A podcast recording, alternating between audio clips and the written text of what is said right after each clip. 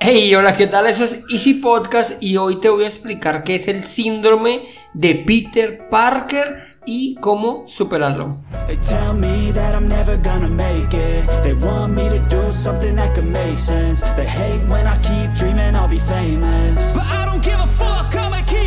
Bienvenidos a Easy Podcast, el podcast, el programa donde hablamos de marketing digital y tecnología en tu idioma. Quiero recordarte que en asisten.co tenemos desarrollo web, marketing digital y ahora cursos online con todo lo necesario, todo lo que necesitas para el marketing online para emprendedores. Esto lo encontrarás en cuemon.com. Y sin más, comenzamos.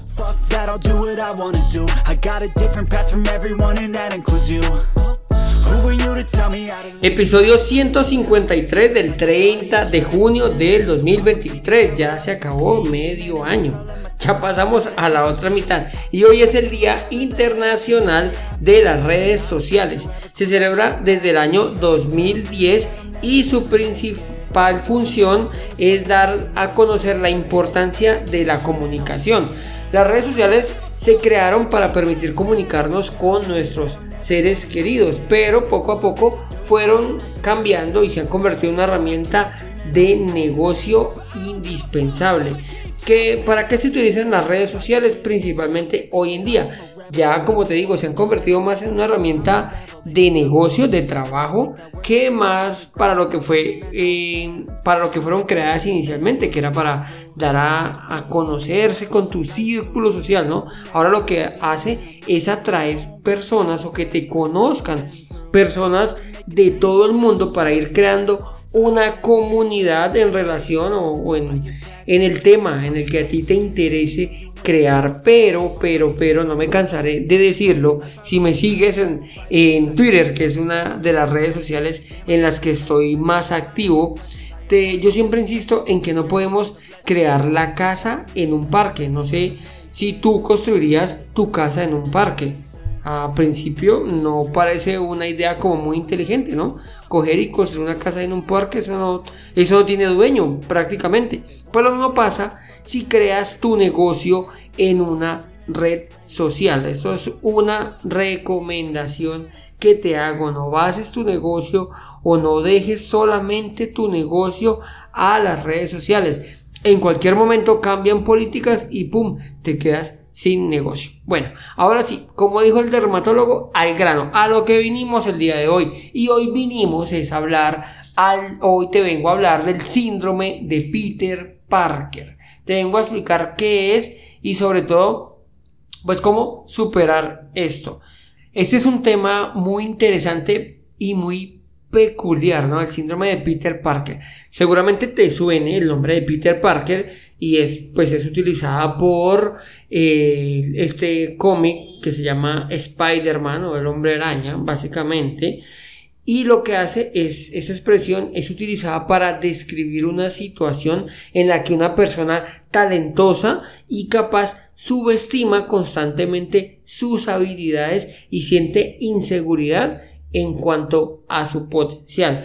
Esto, como te digo, va asociado a este personaje Spider-Man, quien a pesar de tener habilidades sobrehumanas, a menudo, a menudo duda de sí mismo y lucha por aceptar su grandeza o su gran poder. Esto mismo pasa con muchas personas que de pronto tienen un conocimiento, pero tienen como esas dudas o esas inseguridades que no permiten que logren mm, llevar o explotar su potencial porque sienten que no, que no es suficiente. Siempre quieren aprender más o sienten que no son las personas correctas para hablarlo. A esto se le conoce como el síndrome de Peter Parker. El síndrome de Peter Parker va muy amarrado, eh, tiene muchísima similitud con el síndrome del impostor. Ambos se caracterizan por una falta de confianza en las habilidades o en las propias habilidades y una sensación constante de no ser lo suficientemente bueno. No te preocupes, normalmente la gran mayoría de, nosotros sufrimos el síndrome del impostor.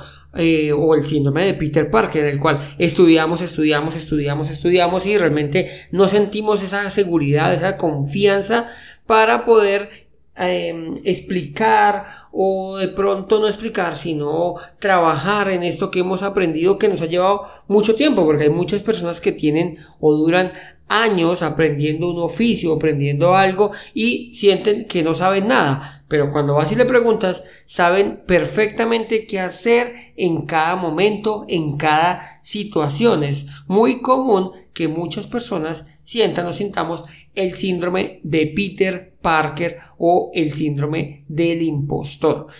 Bueno, Andrés, ¿y cómo logramos superar este síndrome de Peter Parker o el síndrome del impostor? Bueno, lo primero y definitivamente lo mejor es reconocer tus logros. Tómate un momento y reflexiona sobre tus éxitos, reflexiona conoce muy bien tus capacidades, ya te digo, de lo que tú eres capaz o no, no importa en el campo, en el campo o en el ámbito en el que te muevas, no importa si eres, no sé, un físico nuclear con títulos, porque sucede en todos los aspectos, o si trabajas, bueno, no sé, no quiero menospreciar, no voy a decir aquí ningún trabajo, pero digamos que tienes algún trabajo que entre comillas es muy básico. Anota todos tus logros, anota todo lo que tú haces, y vas a ver que detrás de todo eso hay un esfuerzo, hay ciertas habilidades.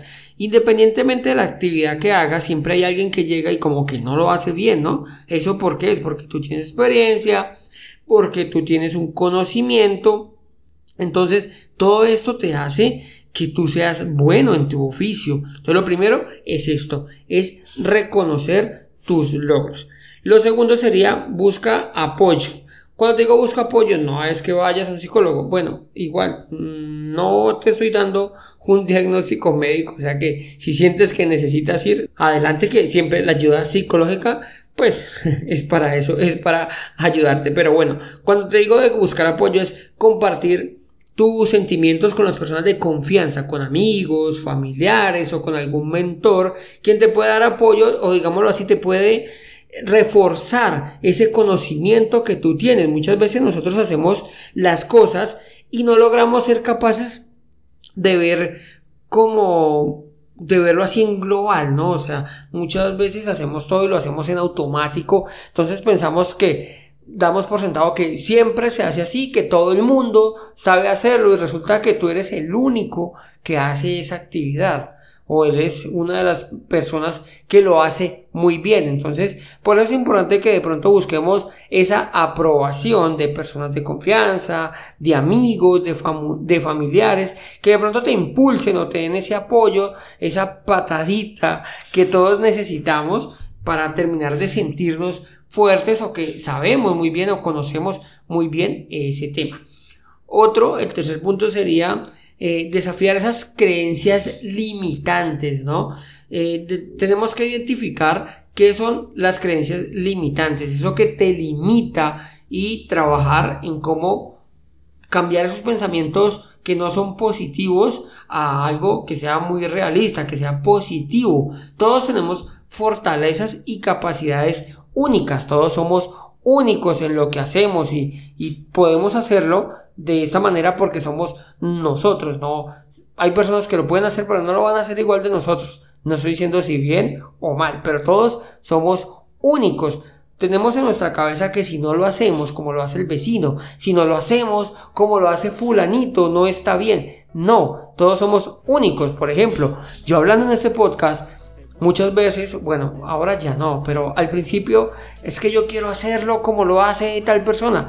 No, si a ti, si tú me estás escuchando hoy, si tú estás escuchando este programa, es porque te gusta cómo suena mi voz, te gusta cómo presento el programa, cómo, bueno, todo. Si no, pues simplemente no lo escucharías. Entonces, aquí está el tema. Todos somos únicos y tenemos nuestras personas o las personas que te siguen, que te escuchan, que les gusta lo que haces por cómo lo haces tú, porque lo haces así, de esa manera única. De pronto, ay, es que yo quiero hacerlo como lo hace fulanito, ¿vale? Fulanito tendrá las personas que les guste así y personas que no les guste también, porque así tenemos todo. Hay quien no escucha ese programa porque no le gusta mi voz, ¿ok? Eso está perfecto, eso está bien. O sea, tenemos que ser no tenemos que buscar la aprobación de todos, ¿vale? Entonces tenemos que quitarnos esas limitaciones de nuestra mente que siempre buscamos ser como el vecino, buscamos, ay, es que el vecino suena mejor, es que el vecino lo hace mejor, es que, bueno, digo el vecino, pero me refiero otra persona lo hace mejor que yo. No, no te preocupes, tú eres único y eso es positivo, ¿de acuerdo?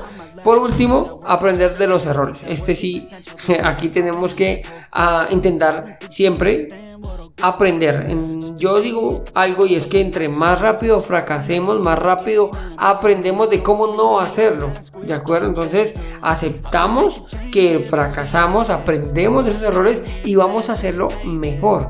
¿De acuerdo? Para poder intentar superar este síndrome del impostor o el síndrome de Peter Parker. Bueno, aquí ya llegamos al final del programa y al final de la semana. Entonces ya sabes lo que toca, toca el viernes a descansar el fin de semana. Pero antes de despedirme, quiero agradecerte. Si te gustó el programa, no olvides dejarme 5 estrellas en la plataforma en la que me estás escuchando. Recuerda que nos vemos el próximo lunes y que un viaje de mil kilómetros comienza con un primer paso. Chao, chao.